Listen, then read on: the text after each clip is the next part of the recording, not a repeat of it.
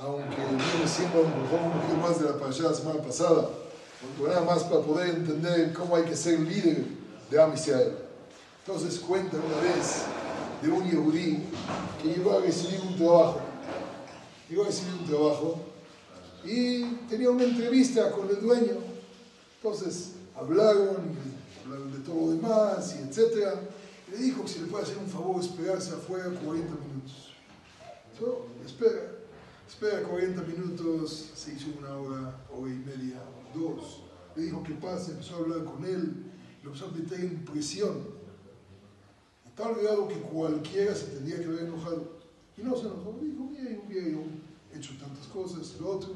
¿Y qué pasa si te vienen 10 clientes a la vez? Me hace con cada quien, le doy un cafecito, lo escucho, le digo que me espere, que me aguante, que lo que entiende este, lo que entiende el otro. Y estás recibido. Muchas gracias. Y dice, ¿sabes por qué estás recibido?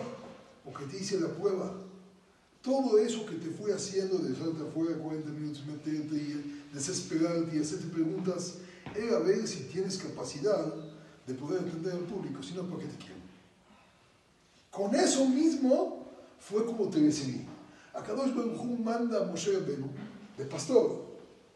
Y todo el mundo sabe la famosa historia que se salió un borreguito. Y ahí es donde Akadosh Baruj le dice a Moshe te conviertes tú, no en pastor, en pastor de toda Israel, dirigente de toda Israel.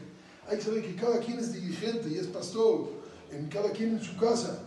¿De qué manera? Acuérdate que cada vez que te ponen a prueba es para saber si eres el dirigente adecuado o no lo eres. Moshe Rabbeinu nos enseña, aunque hay que aguantar bastante, es la manera de poder demostrar y salir adelante. Y que todos tengamos esa misión que tuvo Moshe Rabbeinu dentro de cada uno de nosotros para dirigir cada quien a los que tienen que dirigir, con mucho éxito y dejar como le fue a Moshe Rabbeinu, amén, amén.